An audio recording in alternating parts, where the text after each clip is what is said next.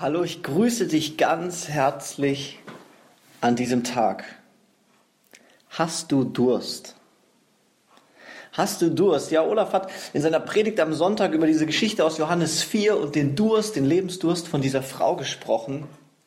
Und ich weiß nicht, vielleicht empfindest du jetzt in dieser Zeit auch Durst, Sehnsucht, Verlangen nach etwas, was du gerade nicht so haben kannst. Ja, bei mir merke ich das immer stärker. Ist es wirklich so dieses Verlangen nach Gemeinschaft, mit vielen Menschen auch körperlich nah und eng beieinander zu sein und ähm, sich zu sehen ohne Gesichtsschutz, miteinander zu singen, miteinander vor Gott zu stehen und ihn zu preisen. Ich sehne mich danach. Und vielleicht geht es dir so ähnlich. Ich möchte dir heute vorlesen Psalm 42, die Verse 2 bis 6.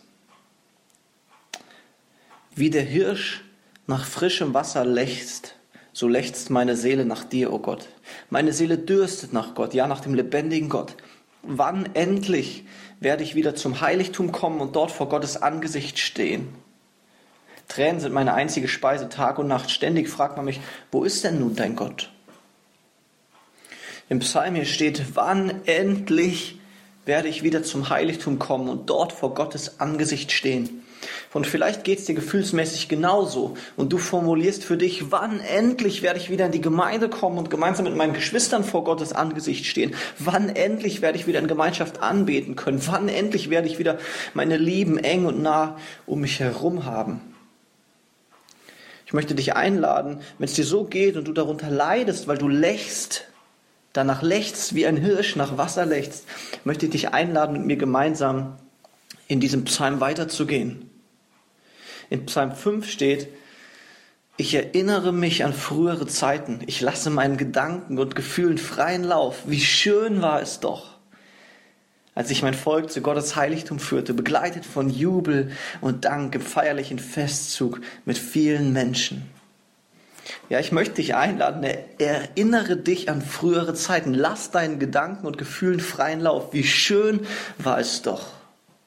Wie schön war es doch. Und vielleicht hast du Fotos, hast du Aufnahmen, hast du Gedanken in deinem Kopf, Erinnerungen. Und ich möchte dich einladen, erinnere dich daran. Ja, das ist gut, wenn wir schöne Erinnerungen in uns hinaufholen und daran denken und Gott dafür danken, Danke sagen und das preisen, das Gute darin sehen und das Ehren, was zurückliegt. Und ich glaube, das kann uns wirklich helfen. Und dann möchte ich dir zusprechen, noch den Vers 6. Warum bist du so bedrückt meine Seele, warum stöhnst du so verzweifelt? Warte nur zuversichtlich auf Gott, denn ganz gewiss werde ich ihm noch dafür danken, dass er mir sein Angesicht wieder zuwendet und mir hilft. Ja, wenn dich Angst, wenn dich Kummer, wenn dich diese Last, wenn dich dieser Durst überkommt, dann darfst du auch im Glauben diese Wahrheit zu dir, zu deiner Seele sagen, hey, du musst nicht bedrückt sein.